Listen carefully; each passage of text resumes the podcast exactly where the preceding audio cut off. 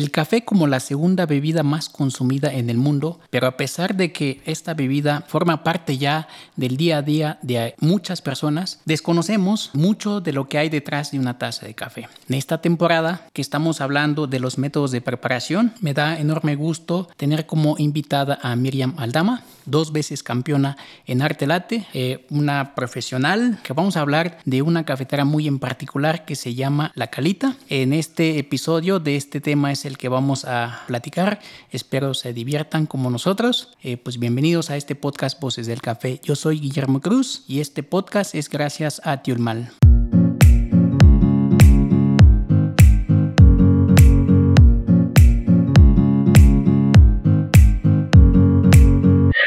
Miriam Aldana pues bienvenida a este podcast Voces del Café, pues nada más y nada menos, dos veces campeona de arte late en el 2014, en el 2016. Además, participaste en la competencia de Brew en el 2018, quedando como en tercer lugar. Es impresionante tu perfil, tu, tu CV, como les digo. Eh, pues muchísimas gracias por acompañarnos en este podcast Voces del Café. Pues espero se diviertan como, como nosotros lo vamos a hacer. Pues antes que nada, eh, por la cuestión de la, de la pandemia, de la contingencia en la que estamos viviendo, pues nosotros vamos a brindar con un mezcalito. Salud, este, Miriam. Salud. Este, esto es por protección y por prevención. Pues bien, Miriam, bienvenida a este podcast Voces del Café. Hola, ¿qué tal? Pues muchas gracias por la invitación. Muy feliz de estar en este tu espacio y el espacio de todas las personas que nos escuchan. Gracias.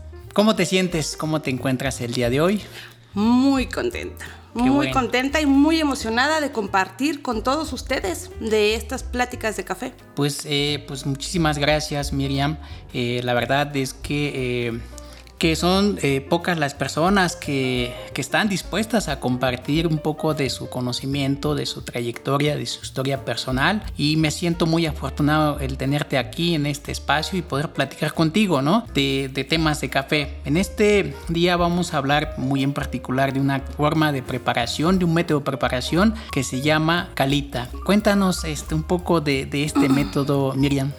Así es, bueno, mira, te quiero compartir y quiero compartirle a todos los que nos escuchan que vamos a hablar en particular de este método de extracción o cafetera, ¿no? Que se llama calita. Para todas las personas que no nos pueden ver, pues eh, es un método padre que vamos a ver como un poquito de la historia. Este, esta marca de calita es de una familia japonesa. Ahora que me puse a investigar para el programa, es de una familia japonesa que surge por allá de los años 1950 aproximadamente. Y si ustedes, todas las personas que, van a comprar sus, métodos de extracción o, artefactos para preparar café ya han de haber escuchado de la marca en sí, ¿no? En jarras, en molinos, en algunos métodos de filtrado o de goteo, ajá, y precisamente es que esto es una marca. En realidad, este método se llama método de goteo. Es un método de filtración, el cual su forma es muy característica de ella, ¿no? Primero comencemos con el material. El material puedes encontrar una calita desde cerámica, cristal o metálica. Estos tres te van a ayudar mucho a sacar diferentes eh, tipos de taza o resultado de tu café. Es muy parecido a una cafetera de goteo como es el Chemex o el B60, solo que la calita tiene como ustedes lo podrán ver cuando, cuando tengan una en casita, su fondo es plano. Ajá. Y a diferencia también de los B60 y Chemex, este tiene no solo un orificio, sino tiene tres muy pequeños orificios, el cual van a crear una resistencia, por así decirlo, en la extracción de nuestro café. Para mí esta cafetera es muy interesante y ha sido una de mis favoritas porque me ayuda mucho a tener una taza limpia, pero también a darle mucho cuerpo a mi café. Ajá. Es un método que tiene la resistencia y cuando tú pones la cantidad de café para preparar tu extracción y haces tus vertidos con el agua, esta base plana va a prolongar la extracción, no permitiendo que se filtre inmediatamente, ¿no? sino que se humecte a profundidad todo el café. También otra de las cosas muy características de este método es que también necesita un filtro específico. Su filtro en forma de ondas va a permitir que el café tenga menos tiempo de contacto con la cerámica o, el material que hayan escogido la calita, ajá, e igual su base plana hace aún más una resistencia. Es por ello que este método me encanta mucho, te ayuda a tener cafés con carácter, con cuerpo y una taza sumamente limpia. Pues interesante. ¿Hay alguna diferencia entre los materiales? ¿Vas a poder percibir eh, diferente el perfil de sabor en la taza eh, en una calita de cerámica, en una calita metálica, en una de vidrio? Pues en realidad su trabajo es prácticamente casi el mismo, por así decirlo. Lo que hacen es que evita el filtro al ser ondulado un poco menos de contacto del café con el material. A mí la calita de cerámica me gusta mucho como evitar ese choque térmico ajá, cuando el café lo requiera y lo que hago es precalentarla. Al precalentarla, lo que hace este material cerámico es que mantiene la temperatura del café. Al momento que tú le viertes el agua para hacer tu extracción, este tiene la temperatura constante, la mantiene mayor tiempo, ajá, y evitando que se baje la intensidad. En ocasiones, cuando el café solamente lo requiere, ajá, lo que hacemos es hacerlo con el método frío y al momento de que nosotros vertimos, lo que hacemos es ese pequeño choque térmico, ¿no? La absorción de la temperatura. Yo recomiendo más que sea una, una eh, calita que sea templada con previamente humectado el filtro para que en sí en realidad trabajemos con las temperaturas. Cuando yo hago una extracción, me gusta también esa parte, jugar con temperaturas, tanto en la preinfusión como en los vertidos. Entonces, por eso es la importancia, al menos para mí, de mantener una temperatura estable y evitar eso, los choques térmicos, para que cuando yo hago mi primer vertido, más bien mi, pre, mi preinfusión, esta tenga la temperatura que yo quiero para que me dé el objetivo, sea resaltar la acidez o resaltar el dulzor. Bien, eh, fíjate que hemos hablado mucho en, en todos estos este, eh, episodios que llevamos y hemos tocado varios temas, pero algo que no hemos aclarado quizá para eh, la audiencia que, que, va iniciando, que va comenzando en el mundo del café, eh, la preinfusión. Ahora que tocas eso de, del tema de la preinfusión, en sí, ¿qué es la preinfusión? porque aplica para todo, casi todas las preparaciones. Exacto. La preinfusión es muy importante y también hay que saber a qué café le tenemos que hacer esa pequeña preinfusión. No es otra cosa más que preparar el grano. Cuando nosotros ponemos nuestra cantidad de café en nuestro método, en este caso la calita, nosotros lo vamos a preparar haciendo un pequeño vertido.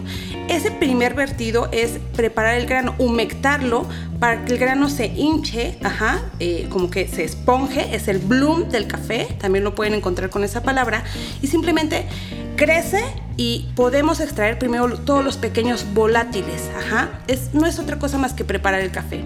Cuando estamos nosotros utilizando un café con muy poco tiempo de tostado, ajá, muy poco tiempo de reposo, estos gases o, aires van a ser mucho más notorios. Ajá. Entonces nosotros nos podemos de hecho acercar al método para eh, eh, olerlo o percatarnos.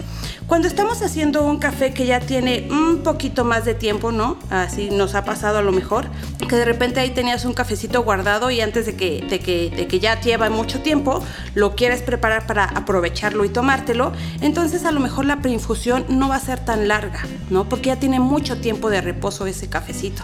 Entonces hay quienes ya conociendo su grano de café, quitan el bloom o la preinfusión y luego luego se van con los vertidos, haciendo vertidos más largos. En sí la preinfusión, te digo, no es otra cosa más que preparar el grano, hincharlo, ajá, pero la cantidad de agua que se va a echar va a ser mínima y ya después vienen los vertidos para comenzar las extracciones. Claro.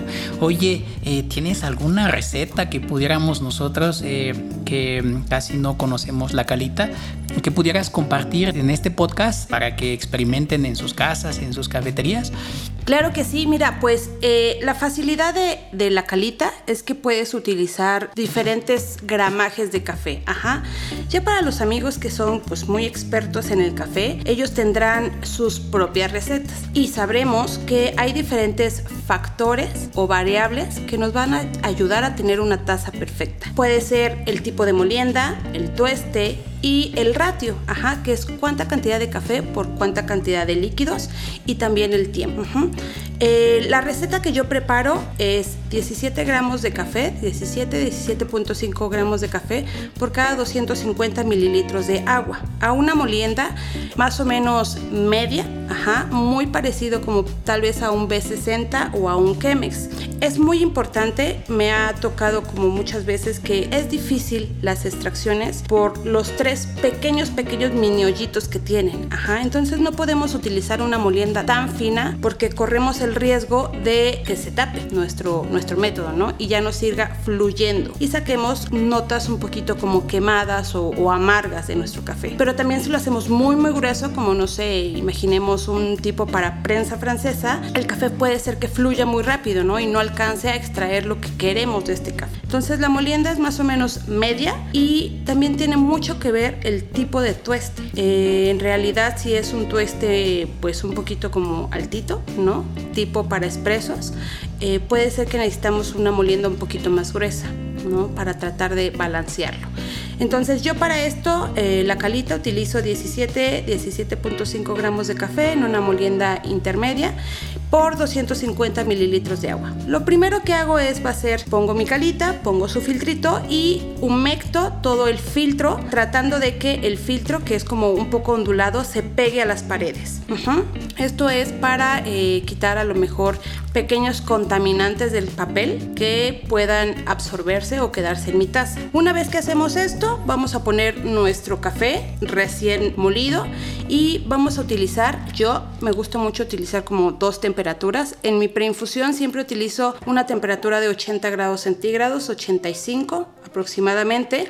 Y esto es como te decía hace ratito, solamente es para preparar mi café. Ajá, ya que esta temperatura a mí en las investigaciones o experimentos que hago de repente me ayuda muchísimo a resaltar eh, la acidez. ¿no? Pero pues también hay que conocer el café que es lo que queremos resaltar, crear como nuestra curvita de extracción. Ajá. Posteriormente yo hago un primer vertido, ajá, tratando de humectar de nuevo o remover todo el cafecito para esa intensidad, ese cuerpo. Ajá. Y el tercer vertido que hago es simplemente al centro. Hay una frase que me gusta mucho que es al café simplemente déjalo ser. ¿No? Entonces lo que hago es simplemente al centro, que mi fluido sea eh, suave, no agresivo para no sobreextraer mi café ni removerlo tanto y llego a los 250. De ahí simplemente dejo que se filtre y listo, tenemos una taza perfecta. Orales, qué interesante. Oye, pero más o menos cuánto tiempo, o sea, los tiempos eh, de, de, preparación para, este, para esta receta que nos estás compartiendo, Miriam. En la preinfusión, la preinfusión dura aproximadamente 30 segundos. A los 30 segundos yo lo que hago es el segundo vertido y lo llevo hasta 180 mililitros de agua y lo dejo ahí. A medida que más o menos se va filtrando sin dejar que se seque el café, y eso es un tiempo aproximado de al minuto, a los 2 minutos 30, ya hago el último vertido. Y de ahí simplemente lo llevo y aproximadamente se termina de filtrar a los 3 minutos, 3 minutos y medios más o menos. Pues bien, eh, pues ahí está la receta, muy interesante lo que nos comparte Miriam, para que experimenten o para que lo pidan en su, en su cafetería preferida.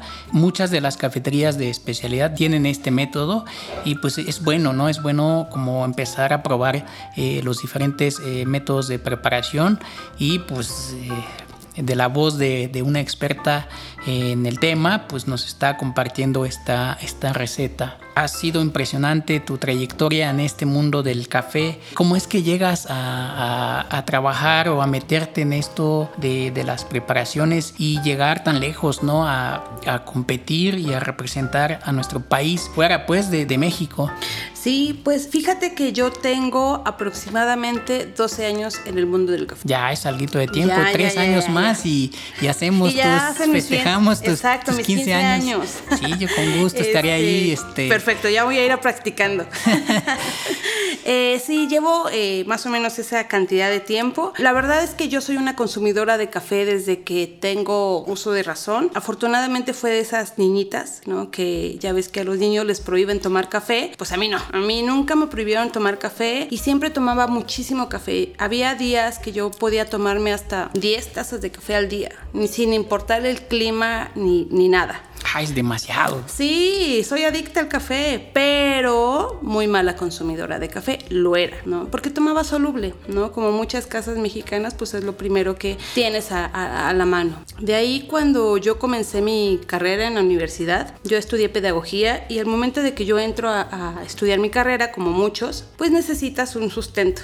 Entonces entro a trabajar a una cafetería que no era una barra de especialidad, en realidad, ¿no? Eh, entro y dije, bueno, pues se da la oportunidad, entro a trabajar, pero afortunadamente el dueño me mandó a una capacitación. Como a los dos meses de que entré, eh, la barra de café se quería especializar, me mandan a una capacitación y me mandan con una persona que yo en su momento no sabía quién era. Yo desconocía todo este mundo del café. Llego a la capacitación, eh, estaba una chica muy trabajadora muy contenta. Y fue chistoso porque yo llegué a ese lugar, a esa barra, me senté, la chica me dijo, enseguida te atiendo, dame oportunidad, pero tenía muchísima gente, o sea, mucha, mucha, mucha gente, ¿no? Entonces lo, yo lo único que hice fue de entrar a la barra, no nos conocíamos, entro a la barra y le digo, ¿en qué te ayudo? Dime. Ok, pone esto, esto, esto. Y me empezó a dar, a, guiar, ¿no? A preparar cosas. Y yo, sí. Y empezamos a practicar y todo. Y, así duramos como media hora más o menos, que fue el rush. Terminamos de, la gente, de atender a todos. Y me dijo, ¿y tú quién eres? Y yo, es que yo vengo a capacitación, ¿no? Y me dijo, ah, ok, sí, está bien. Eh, estás agendada para tal fecha. Me dan, me dan la capacitación. Terminando la capacitación, me dice, oye, ¿no quieres trabajar con nosotros? Y yo, bueno, bueno, está bien, ¿por qué no? Entré a trabajar con ellos y no sabía nada de café. De repente el dueño me empezaba a dar libros y ahora lee esto. Como una escuelita, lee esto, eh, hace esto, prueba el café y, me iba guiando. Para mi sorpresa, después de un tiempo me doy cuenta dónde estaba. Yo estaba en una cafetería muy famosa que se llama Pasmar, que Salvador Benítez y Aleli Moreno, ella era esa chica, ¿no? Aleli Moreno, han ganado muchas competencias de barismo, de latte arte. Aleli ha llegado segundo lugar mundial de la TEAR, ¿no? Y ellos fueron quien me guiaron en esta trayectoria. Cuando yo termino mi carrera, eh, decidí renunciar. Ya dije, bueno, pues voy a renunciar, quiero ejercer, estudié por algo y me fui a trabajar a la Secretaría de Educación Pública. Cuando entro ahí a trabajar, extrañaba mucho. Me di cuenta que eso no era lo mío, que extrañaba el preparar café, el platicar con los clientes, eh, todo este mundo y decido renunciar a un trabajo estable y mi familia como que se sorprendió mucho y dije, no, no es lo mío, yo quiero ir al, café. Me regreso al café, pero pues yo ya no regresé a Pasmar, más bien yo regresé a pues, abrir mi empresa, a dar cursos, capacitaciones y en ese momento como a los tres meses de que renuncié, pues se abre la convocatoria para las competencias de la TEAR. No tenía una barra, no tenía dónde ir a entrenar, entonces muchos amigos que me hice eh, me decían, pues yo te abro las puertas de mi cafetería, ven, eh, practica, adelante. Y sí, lo tomé, no me importaba ir al sur, al norte, al oriente, a donde me abrieran una barra de café, yo iba y practicaba. Decido entrar a la competencia ya como yo sola y fue en el 2014 donde gané la primera competencia de la arte y de ahí para adelante. Qué impresionante. Fíjate eh, por cómo eh, nos explicaste esto de lo, del, proceso ¿no? de preparación de la calita. Sospeché que algo tenías que ver con educación y se nota. Y eso eh, me parece muy interesante. Y qué bueno que estás en este mundo del café, en este gremio cafetalero. Hace falta muchos profesionales, hace falta gente comprometida, gente apasionada sobre todo, que le guste, pues, ¿no? Principalmente. Y pues tú que has ido fuera del país, ¿cómo has visto allá? ¿A dónde, dónde fuiste exactamente a competir, a representar a México en el 2014? Bueno, en el 2014 cuando tengo la oportunidad de representar a México en las competencias mundiales, en esa competencia San Remo dio un premio también a las personas que resultaran campeonas. En ese año ganó Julieta Vázquez de Arandela en barista y yo gané en la categoría de latte arte y a los campeones nos ofrecieron ir a Australia a entrenar con Sasa Sestic, que es campeón mundial de barista y también ha entrenado a grandes eh, personalidades. Entonces viajamos a Australia, estuvimos ahí en Ona Coffee, estuvimos preparándonos y de ahí viajamos a Gotemburgo, Suecia, que fue la primera competencia mundial a la que fui. Para mí fue una experiencia totalmente satisfactoria. A veces tienes esta idea de que eres pues un campeón, ¿no? Y, esa responsabilidad de llevar a todo un país ¿no? Y más viniendo de un país productor, que estoy muy orgullosa de, de, ser mexicana, de un, de un, país productor de café, y llegar a una competencia mundial y enfrentarte con todas esas personas que de cierta manera pues tú los ves en internet y, y los admiras de cierta manera, llegar y verte al lado de ellos es una gran experiencia. A mí me ayudó muchísimo a crecer como persona, como crecer como profesional y sembrarme esa idea de que yo quiero y quiero ser parte de todo el equipo, porque somos muchísimos, de todo el equipo que se esmera en que México crezca día a día. Desde los productores, ¿no? Que llevan un café a grandes puntos de excelencia a nivel mundial, desde baristas, jueces, capacitadores. Me di cuenta que soy parte de toda esa cadena, todo ese aprendizaje que he adquirido conforme a los años. Y en una mundial quería regresar a México y compartirla con la gente. Por eso es que también abrí los cursos, ¿no? Porque es como mi, mi meta, mi finalidad. Y también he tenido la oportunidad de apoyar a algunos campeones de, de la categoría de late para que vayan, ¿no? Más fuertes. Porque eso fue lo que yo vi en las mundiales vi que todo un país cobija a su campeón. Y yo decía, yo quiero que México cobije a los demás campeones. Entonces esa fue mi mentalidad, la primera competencia. Qué buena onda. Fíjense, eh, para los que nos escuchan en este podcast Voces del Café, traemos a grandes invitados y, la verdad es que me siento yo afortunado de, escucharte. No había tenido la oportunidad de platicar contigo, yo sí te había visto ahí en, las, en las competencias, eh, te he visto en videos, te he visto en en alguna publicación en, Facebook y, siempre tenía con la idea ¿no? de, poder platicar contigo y qué mejor no que, nos vayamos conociendo en este podcast Voces del Café y que las demás personas también nos vayan eh, conociendo un poco de lo que hacemos, de lo que de lo que intentamos hacer en nuestra vida eh, y pues contagiar pues este, este entusiasmo, esta pasión por, por esta bebida y justo lo que comentas, ¿no? Somos un país productor, tenemos mucho, muchísimo. tema y pues Voces del Café pues abre esta esta, esta puerta, esta iniciativa y de verdad es que me siento muy contento y feliz, ¿no? De, que tengamos buena respuesta y sobre todo, ¿no? Eh, que personas como tú, eh, con mucha calidez, con mucha sencillez, con humildad, vengan a compartirnos eh, su conocimiento, pues los invito, ¿no? Pues a, que hagan esa preparación en calita de, la receta que nos comparte Miriam, pues vean, ¿no? ¿Qué, qué perfil, qué diferencia hay, ¿no? Contra lo que ustedes hacen normalmente, porque pues eh, no es fácil, ¿no? tener al alcance este tipo de información eh, Miriam, y en el 2016 vuelves a ser campeona, ¿no? En, en, el, en la misma categoría. ¿Qué fue lo que sentiste en ese momento? Pues después de haber ganado la la primera competencia de haber viajado a la primera mundial, mi primer mundial en, en Gotemburgo. Regreso, pues ya sabes, ¿no? Extasiada y, animosa y con muchas ganas de, de, crecer y de compartir, que decido inscribirme a la siguiente competencia. Eh, igual con esos nervios, ¿no? De esa responsabilidad de, de compartir y, y, de ganar, ¿no? De verte triunfar. Entonces entro a la competencia, resulto nuevamente campeona y pues yo súper feliz. Para esa segunda competencia yo decidí prepararme más. Soy de las personas que, creo que si vas, vas con todo, porque precisamente quería viajar. Cuando viajo a, a representar a México en el 2016, fui a Shanghai, China, y para eso, cuando yo veo a los demás campeones, ¿no? Vi ahí o me encontré a una persona que yo admiraba muchísimo, que es un Paul.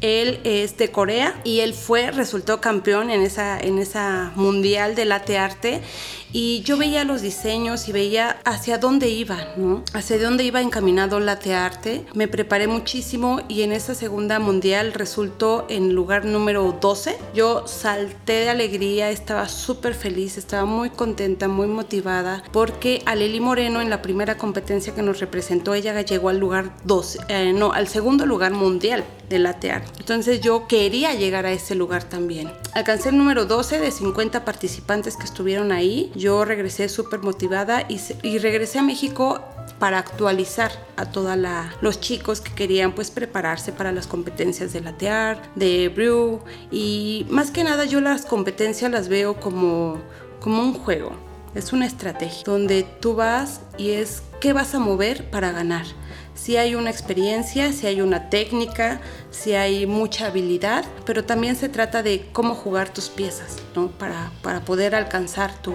tu, finalidad, que es convertirte en campeón. Pero también darles a, comprender que cuando uno se corona como campeón, no eres solo tú, va todo un país, ¿no? Cobijándote, respaldándote y, y yendo a una mundial. Claro. Oye, eh, Miriam, eh, ¿y los nervios? ¿Cómo lo manejabas? Fíjate que eh, yo soy una de las personas que se pone muy nervioso justo cuando me ponen un micrófono y de verdad es que hago un gran esfuerzo el estar aquí con ustedes. Pero pues aquí estamos, ¿no? Platicando bien a gusto después de unos mezcales. Yo creo que ya eh, los nervios se relajan un poquito y podemos compartir un poquito más del tema del café, que justo es lo que estamos este, hablando. Pues el, mezcalito nos ayuda a relajarnos. Pero bueno, eso ya lo, hablaremos en algún episodio. Eh, ¿cómo, ¿cómo, lo manejabas en ese momento? ¿no? O sea, ¿cómo, ¿cómo es Miriam cuando se pone en el escenario? ¿no? Quiero, quiero eh, que las personas que nos quienes nos están escuchando y están a punto de meterse o ya están en el camino, en el proceso y su meta o su objetivo es poder compartir, tú cómo manejabas ese, e, ese momento y, y qué pudieras compartirnos en este podcast para estas personas. Claro, eh, pues es un trabajo tanto de habilidad, ¿no? Que es, eh, ya hablando en la parte de a lo mejor latearte, ¿no? Sí es un trabajo de disciplina, de respeto, porque también hay veces que olvidamos que el protagonista es el café en todas las competencias de café, ¿no? Porque ahí mismo está implícito el nombre. Entonces a veces olvidamos eso, ¿no? Olvidamos la parte técnica de que una buena extracción nos va a dar un perfecto latte arte o una perfecta base para lograr el objetivo. Punto número uno sería aprender esa parte de lo técnico. Número dos, practicar, ¿no? Ya que las personas que se inscriben al menos en esa categoría es porque tienen esa habilidad de pintar. Entonces el practicar te va a ayudar a lograr ese objetivo. Eh, punto número tres, sentirte como en una barra de café. No hay que olvidar que nosotros nos debemos a nuestros clientes, a todas las personas que nos visitan en nuestra barra y que tenemos esa, tenemos que tener esa cordialidad, ¿no? De poder transmitirles, de poder prepararles, de, de ser hospitalarios con nuestros clientes. Y en una competencia no es otra cosa que eso. Los jueces figuran como un cliente más y ellos solamente nos están evaluando. La primera competencia a la que yo entré fue diferente porque en cuanto yo dije tiempo, me desconecté. No había público, no había jueces, no había este, la persona que te está hablando, el maestro de ceremonias, no había nada, porque es algo que yo ya llevaba acostumbrado, era mi rutina diaria y eso es lo que deben de ver los baristas, es tu rutina. Y si tú practicas buenas técnicas, buenos hábitos de limpieza, buenas extracciones, una competencia, simplemente te vas a olvidar de todo eso. Eso es lo que me ha ayudado mucho. He escuchado muchos comentarios que cuando competía en, esa, en las categorías me decían es que te ves tan tranquila y yo claro, porque es simplemente hacer lo que ya estás acostumbrado. Después también entendí que era algo psicológico, ¿no? Que debes de ser fuerte. En la primera competencia de mundial de latte arte a la que fui, que fue en el 2015, entré muy nerviosa y me manejé psicológicamente. Hablaba conmigo mismo. O sea, sí entré y figuré como si estuviera en mi barra, pero también internamente decía, tranquila, estás aquí, vienes preparada, vienes fuerte, es plática contigo. A veces, y este es un consejo para todas aquellas personas que desean eh, prepararse para una competencia, es también algo que olvidamos es la psicología. Debes ir seguro con tu equipo, debes de prepararte para ir fuerte y aprovechar esos 10 minutos, 12 minutos, 15 minutos que te den para estar en el escenario. Entonces, si es un trabajo de respeto al café, de conocimiento del café, de técnicas, pero también psicológico y simplemente ten confianza en ti. Claro, fíjate, que ahora que mencionas esto de, tener respeto hacia el, hacia el café, hacia la profesión, eh, tú, tú eh, que andas muy metida en esta parte de, capacitación, eh, tú vas a estar como capacitadora en el evento próximo ya, el fin de, este mes, de octubre. Estamos grabando este, este episodio en en octubre eh, en la Expo Café, ¿no? Y para los que no, no pudieran este, eh, escuchar a tiempo este, este podcast Voces del Café, este episodio que estamos haciendo contigo, eh, cómo te localizamos, dónde te localizamos, porque yo creo que así como yo hay mucha gente interesada en aprender contigo, tienes esta habilidad de, la enseñanza y, pues yo creo que pues sería importante no contactarte y buscarte para que eh, seas como alguien también que pudiéramos conectar a las personas que, están interesadas y en profundizar más su conocimiento. Claro que sí, mira, te platico, yo tengo eh, una empresa que estoy junto con un amigo, socio, al cual le mando un saludo, que es Lugo. Es un, él comenzó como eh, Coffee Lovers, ¿no? Y ya de ahí, pues, empezó a emprender un proyecto muy bonito que se llama Entre Nubes de Café. Eh, después de un tiempo él me invitó a formar parte de su equipo y pues me gusta mucho su sueño, estamos muy acoplados ¿no? en nuestra forma de ser, nos llevamos muy bien y nuestra misión y visión es muy similar, ¿no? Y es compartir excelentes tazas de café pues con todos los, los coffee lovers como él, todos los expertos en café, toda la gente que disfrute de un buen café. Entonces nos pueden encontrar en Facebook en Entre Nubes de Café e Instagram también en Entre Nubes de Café y pues yo tengo mi, mi, mi perfil propio que es Miriam Aldana y nosotros nos dedicamos a dar cursos y capacitaciones para los baristas, para esos pequeños emprendedores que, que quieren ya como formar sus cafeterías, para baristas que quieren actualizarse, para gente que también me ha tocado muchas veces coachear para alguna competencia. Entonces, todas las personas que estén interesados, eh, pues adelante, pueden mandarme un, mensaje vía WhatsApp. Eh, mi número es 55 25 06 14 39 y con gusto les damos una pequeña asesoría en lo que ellos deseen o nos vamos a tomar una tacita de café, ¿no? También Entre Nubes se dedica más bien a lo que es el café tostado. Tenemos varios cafés de, la, de varios estados productores, entre esos el café de Don Federico Barrueta, que es del Estado de México, ha resultado finalista en un certamen que se llama Taza de Excelencia. Ajá. Samuel Altamirano, un abrazo. Este, también tenemos su café. Y un café que, que, últimamente me ha cautivado y me ha encantado. Eh, estuvimos en una... Eh, competencia o un sorteo más bien que se llama Premio Sabor México Expo Café 2020 y ahí llegamos a semifinalistas. Es un café que enviamos y me ha sorprendido mucho que es de Chiapas, es de la selva lacandona de la familia Jiménez y es un café que está increíble por muy poquito tiempo porque ya se nos está terminando pero está buenísimo de verdad eh, pues búsquenos en las páginas, se los llevamos, se los enviamos y pruébenlos en el método que les encante. Ahora que mencionas esto, este café de, de Chiapas, eh, ¿tienes algún origen tú preferido? ¿Algún algún proceso que, a ti te guste más? Pues me gusta, la verdad es que probar todos los cafés. Me gusta mucho. Eh, un, café que me ha sorprendido es este, de verdad, de verdad, de verdad que me ha sorprendido muchísimo. Es una variedad de típica bourbon en un proceso lavado. Es de Chiapas, de la familia Jiménez. Eh, me encanta canta su cuerpo, esa acidez, el posgusto de chocolate, me gusta mucho. Pero uno de los cafés que también me ha gustado mucho es, todavía lo recuerdo, es una variedad de Maragogipe, White Honey, y eh, es también de Chiapas. ¿no? Este café de hecho fue con el que participé en el 2018 cuando quedé en tercer lugar y ha sido un café que me impresionó muchísimo muchísimo, muchísimo. Pero en realidad me gusta mucho probar todos los cafés. He probado muy buenos, pero creo que hasta ahorita va ganando el Maragogipe en White Honey. Fíjate, ahora que mencionas este Maragogipe, antes de grabar este, este podcast, eh, nos tomamos un, cafecito ahí en, la, en, la, cafetería. y era Marago, por eso lo pedí.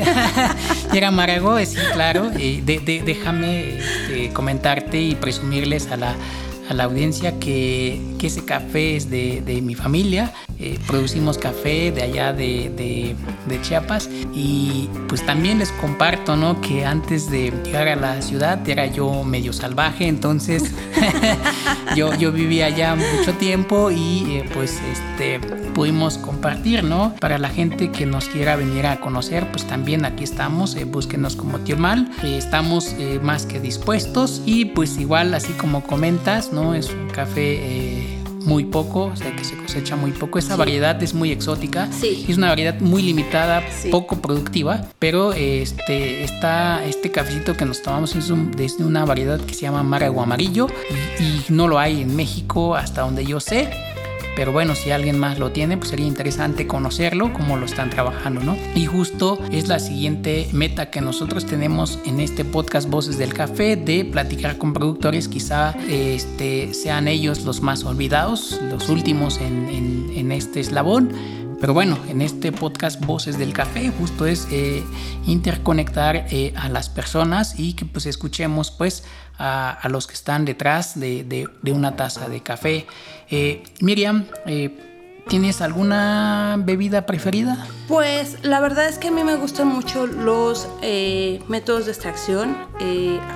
una de las cosas que me gusta mucho decirle a los, a los clientes, a la gente, es que sí visiten barras. Creo que ese es un consejo que les doy. Visiten barras, pregunten eh, a su parista, acérquense, ¿no? Como yo hoy que tuve la oportunidad de, visitarlos. Eh, pidan un café, eh, ya sea un filtradito, ya sea un cold brew, ya sea un espresso, ¿no? Pero tengan esa curiosidad de preguntarles qué, café es el que me estoy tomando, ¿no? Y vayan a muchas barras. Eso va a ayudar muchísimo a que ustedes poco a poco vayan identificando, ¿no? Y, puedan contestar la pregunta que me hiciste. ¿Cuál es tu café favorito?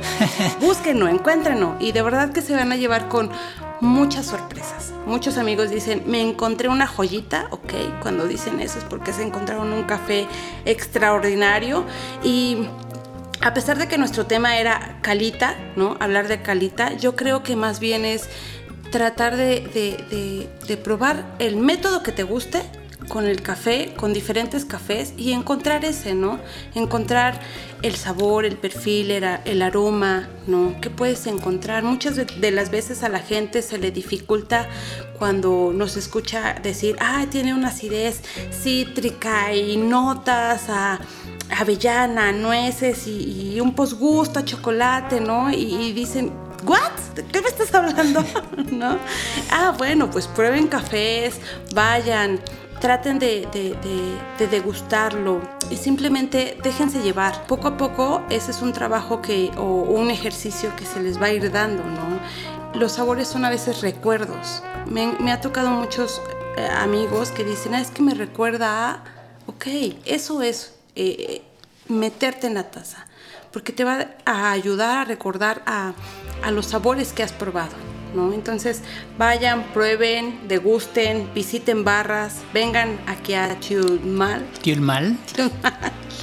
y prueben los cafés. De verdad que ese márago que probé en Espresso está muy bueno. Increíble.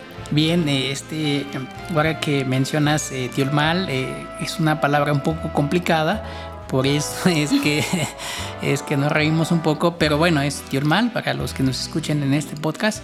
Pues Miriam, eh, se nota que has, le has trabajado muchísimo eh, por el tiempo que llevas eh, y no quiero ser como redundante, pero bueno, volviste a participar en una competencia diferente a, al de arte late a una competencia aquí en México, en la competencia de Brubar. Justo Brubar es esta parte que estamos hablando, ¿no? De, de los filtrados, eso quiero entender yo. Exacto, exacto. Este, la competencia de Brewers eh, es precisamente eso, eh, como en todas las competencias, lo más importante y la esencia es el café. Aquí el barista se da la tarea de llevar el café que le gustó, ¿no? El café que más lo impactó y que quiere compartir con los jueces y, pero también teniendo muy en cuenta esa, uno, hospitalidad, dos, la información. Y creo que eso es muy importante y esta competencia, al igual que todas, ha ayudado mucho a darle esa, esa importancia a lo que hay detrás de una taza de café. Detrás de una taza de café hay el productor, los estados, el proceso, el tostador, el catador y el barista, la persona que lo prepara. Y nuestra finalidad de todos nosotros es entregar una taza bien hecha para que nuestro cliente o la persona que la va a probar lo disfrute. Cuando yo participo en esta competencia, más bien la del 2018, al igual que en todas, busco apoyo y busco ayuda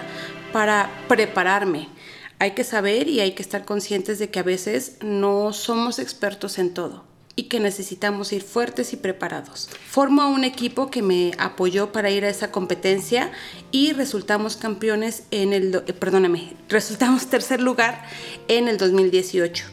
Lamentablemente en esa competencia, el, al primer lugar, que fue, me parece que fue Carlos Maqueda, a él le negaron la visa porque la mundial iba a ser en Boston, Estados Unidos. No le dieron la visa y después de ahí, pues el segundo lugar era Emilio, eh, que está en Cucurucho. Y me parece que tampoco le dieron la visa. Yo como ya había tramitado mi visa muchos años antes, pues yo sí la tenía. ¿Tuviste la oportunidad de otra vez? Tuve la oportunidad y me fui. Sí, claro. Me fui como representante a la competencia de, de Brewers, ¿no? En el 2018. ¿Cómo te fue ahí? ¿Con qué, ¿Cuál es tu, tu sentimiento, tu experiencia? Pues es una anécdota muy rara. Porque eh, sinceramente yo después de dije, bueno, pues ya pasó la competencia de Brewers, yo no estaba en una barra este, yo estaba apuntando cursos y capacitaciones en la empresa que, que fundamos y prepararte para una competencia de verdad nacional es mucho trabajo, mucho, mucho, mucho, mucho trabajo. Y yo decidí, después de que quedé en tercer lugar, a lo mejor erróneamente, tomarme unas vacaciones. ¿No? Dije, bueno, pues ya quedé en tercer lugar, voy a descansar un ratito, quiero, quiero descansar, quiero recuperarme. Y cuando pasa todo esto, a mí me avisan casi un mes antes de, una, de la mundial, mes, mes y medio aproximadamente antes de la mundial, y dije sí, ¿no? O sea, yo estaba contenta, dije sí, claro, voy, ¿no? Porque pues vas con tu país, vas, vas fuerte. Pero pues para eso yo ya me había tomado mis vacaciones y me empiezo a preparar, o sea, teníamos muy poco tiempo y aquí mi amigo Lugo fue quien me ayudó eh, empezamos y la AMSE, claro, la AMSE me, brindó las instalaciones y la facilidad para yo tener un lugar donde practicar. Ya íbamos a la AMSE, a las instalaciones todos los días, este, y íbamos, nos preparábamos muchos. Eh, de verdad que esta competencia fue diferente porque encontré esa hospitalidad todos los, que nos dedicamos al café, tanto ex campeones de Brewers, eh, el campeón de ese año que fue eh, Carlos Maqueda, eh, muchos amigos del mundo del café, la Asociación Mexicana de Cafés y Cafeterías de Especialidad, muchos productores, muchos me escribieron y es de Miriam, ahí te va una muestra, ahí te va el café, pruébalo, chécalo. O sea, estábamos a un tiempo tan pequeño, ¿no? Para una mundial, para prepararnos que de verdad era algo sorprendente. Todos, todos, todos los que nos dedicamos al café, tostadores, todos me apapacharon en realidad y me dijeron, va, vete, ¿no?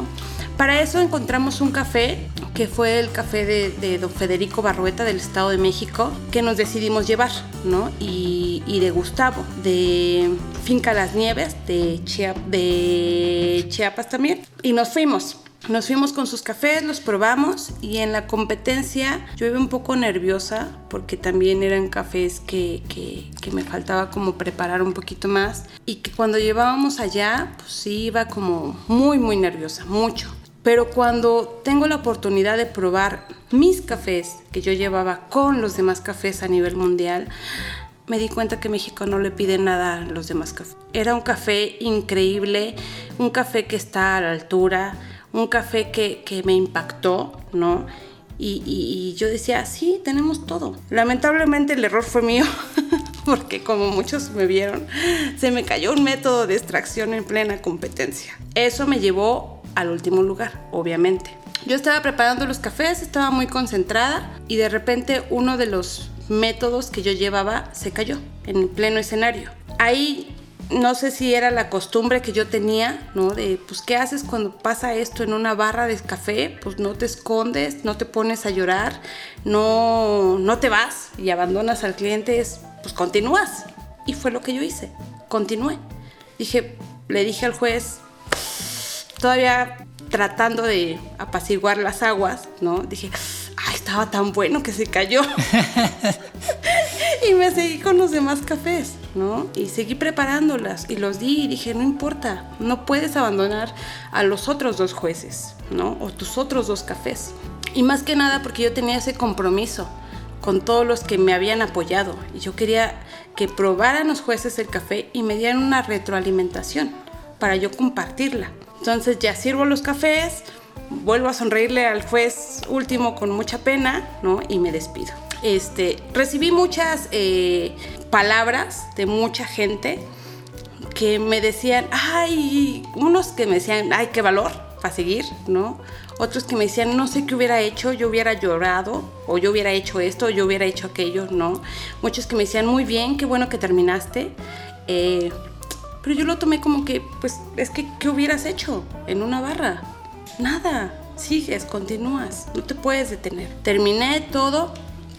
Para eso la competencia de Brewers, como competencias, dos eh, filtros, que una es escenario. En escenario fue donde me fue mal, ¿no? Porque se me cayó un método y no se pudo evaluar. Y la otra, que es un compulsory service. ¿Qué es eso? Un café a ciegas. En esa etapa o en ese pedazo de, competencia, se, evalúa la, la habilidad que tiene el barista para poder preparar un método de extracción con un café sorpresa. No importa el tueste, no importa la variedad, no importa el país, no importa nada. Se supone que eres un buen barista, tienes que sacarme un buen café de este café, sorpresa, por así decirlo. Yo hice los conocimientos que tenía, dije, ah, ok, analicé el café, el grano, vi temperaturas, todo, saqué una receta y extraje mi café. Para mi sorpresa, cuando me dan mi retroalimentación, que me la dio Shadwan, Shadwan es campeón mundial de Brewers, me da mi retroalimentación y me da primero la retroalimentación del, del Open Service, que es en escenario, y pues yo ya sabía que me iba a ir mal, ¿no? Pero pues le gustó, me dio sus, sus puntuaciones y su punto de vista del café. Le dijo que el café era muy bueno, que estaba balanceado, bien preparado, lástima de lo que me pasó, pero después me dio mi evaluación del servicio cerrado. Quedé en segundo lugar del servicio cerrado a nivel mundial. Y eso para mí, o sea, de verdad, yo quería llorar porque dije, ¡Eh, ¡qué bien! porque evalúan tu, tu, tu, tu habilidad de barista. No, me imagino que si no no se te hubiera caído ese método, pues otra cosa estaríamos hablando, ¿no? Otra cosa hubiera pasado. Fíjate, este, Miriam, eh, yo siempre tenía como la idea de conocer a las personas eh, campeonas, a las personas importantes en el gremio cafetalero y, la, verdad es que se me está cumpliendo el sueño, ¿eh? No, no de la manera que hubiera imaginado, porque esto, esto del podcast sucedió pues en un momento complicado, ¿no? Que, que atravesamos todos, todos en todo el mundo y me siento bastante contento porque sí he podido platicar con personas interesantes como tú y entonces de poder compartir con la gente, con la audiencia, con las personas que nos escuchan en diferentes partes del, del país, en diferentes partes del continente. Y eso me da muchísimo gusto porque no solo te estoy conociendo yo, sino además las demás personas y, creo que es lo bonito del café, ¿no? El, compartir una taza, una historia, una vivencia y eso es lo, lo más importante, ¿no? Tú lo mencionabas, ¿no? México es un país productor. A lo mejor el campo se ha abandonado un poquito, eh, un poquito, muchito tal vez, ¿no? Pero eh, yo creo que es un buen momento de impulsar esta parte, ¿no? De consumir cafés eh, nacionales, de consumir cafés buenos. ¿Y cómo lo vamos a hacer? A través de, de difusión, a través de compartir información, desde eh, su lugar de origen, desde sus trincheras y justo en este podcast Voces del Café es que incluyamos las diferentes voces de tanto de las personas que son muy profesionales en este medio, productores, tostadores, eh, eh, coffee lovers, gente que habla de café, ¿no? Como en este caso nosotros. Y, yo encantado ¿no? de, de, tenerte aquí y, de nuevo te, te, doy las gracias por compartirnos parte de tu de tu historia, de tu vivencia y feliz, ¿no? De, de tenerte en este podcast Voces del Café. ¿Cómo te sientes en este momento?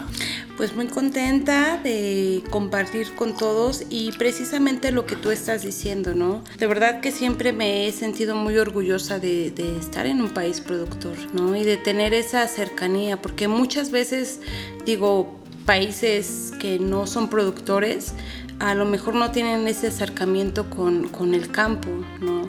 no pueden vivir la experiencia de, todo el proceso del café, ¿no? Entonces, nosotros que sí lo tenemos, es creo muy importante que de repente vayamos con, con los productores, que nos acerquemos a los tostadores, a los catadores, que de verdad nos profesionalicemos, ¿no? Esta idea de que el barista o las personas que se preparan para hacer café solamente están detrás apachorrando botoncitos o haciendo que no, que de verdad transmitamos eso. Eso va a ser la diferencia de un país consumidor a un país que se especializa en eso, ¿no? Si los productores cada día se están profesionalizando para precisamente darnos lo mejor de cada uno de los cafés o lo mejor de cada uno de los procesos, ¿por qué no hacer lo mismo nosotros? Mi primera experiencia en el campo fue eso. ¿no? Yo no entendía la magnitud de lo que hay detrás de una taza de café. Yo lo comprendí cuando fui a campo y eso es muy interesante y es algo que le recomiendo a cualquier barista. Acérquense a un productor, acérquense a un tostador, profesionalícense. Todo ese conocimiento compártanlo con el cliente, porque al fin de cuentas eso te va a ayudar a crecer más. Fíjate que hace unos días, y déjame compartirte también, eh, platicaba con un, con un cliente eh, muy, muy amable, muy, muy gentil, y de, él, él comentaba que le gustaba mucho esta la cuestión de la genética del café. Pero eh, pues cambiamos de tema y empezamos a hablar del tema del consumo de café en México. Eh, las últimas estadísticas nos mencionan que el, más del casi el 55% de, del café que se consume en México es café soluble. El otro 40 y algo por ciento es café eh, de, de súper, de los que ya están ahí eh, molidos, que llevan no sé cuánto tiempo y solamente un 5% de, del que se consume es café en grano, llámese café en grano, los recién molidos o los que consumen en las cafeterías.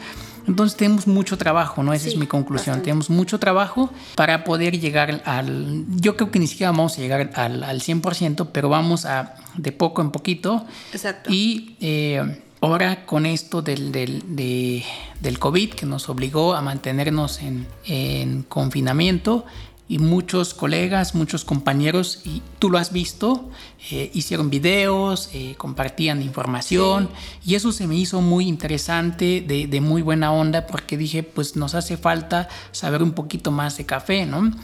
Eh, y algo que yo le comentaba a este amigo es, le digo, ¿Qué pasa si nosotros empezamos a consumirle a, a las pequeñas tostadoras, a las pequeñas cafeterías, digo, vamos a dar una mayor circulación de, de la economía.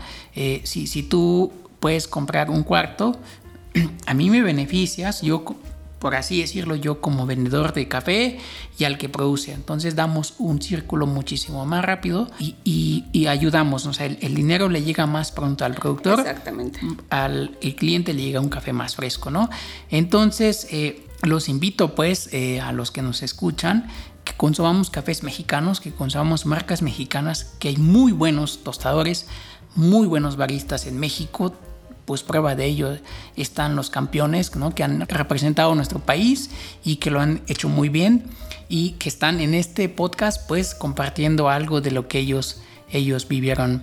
Pues Miriam, yo te agradezco mucho esta esta participación. Espero poder contar contigo en, futuras eh, ediciones, en próximos episodios.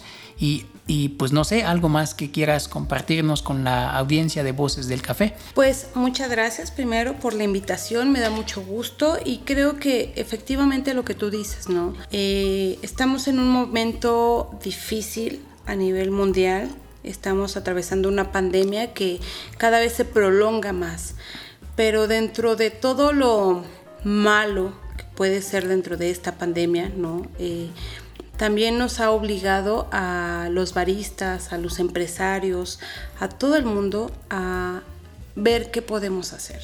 Prueba de ello han sido muchos programas que yo les recomiendo que los escuchen, ¿no? Porque viene la profesionalización. Y si ahora Esto nos evita, la pandemia nos evita el tener contacto tal vez físico, ¿no? O acercamiento. Esto nos da la ayuda para escucharlo por internet, ¿no? A lo mejor conferencias nacionales, mundiales, eh, de expertos en café, de expertos en un tema que nos puedan ayudar a nosotros a desarrollarnos. Y prueba de ello es esto, ¿no? Esta pequeña entrevista que nos acerca con eh, especialistas del café que a lo mejor nos pueden dar ideas, ¿no? Nos pueden ayudar a crecer o a tener esa inquietud, ¿no? De investigar, de probar y hacerlo en casa. ¿no? También nos ha ayudado mucho a lo que es la venta de café en, a granel o en grano y como tú dices, tener y probar cosas más frescas. A lo mejor yo no soy barista, ¿no? Pero me gusta el café.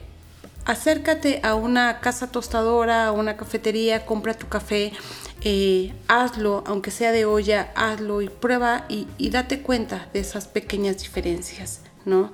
Eh, gente que está en barras de café, han sacado proyectos. Ahorita hay muchas casas tostadoras. Hay muchas personas que, por ejemplo, hacen su café en, botellas para llevarlo, ¿no? O sea, se está creciendo, O, esta pandemia nos ha obligado a crecer. Y eso que está bien, está bien, porque nos va a dar la oportunidad de llegar a las personas en casa, que al fin de cuentas, gracias a ellos, es que todo este comercio o todo este mundo del café nos dedicamos, ¿no? Al final de cuentas a la persona a quien le llega esa taza.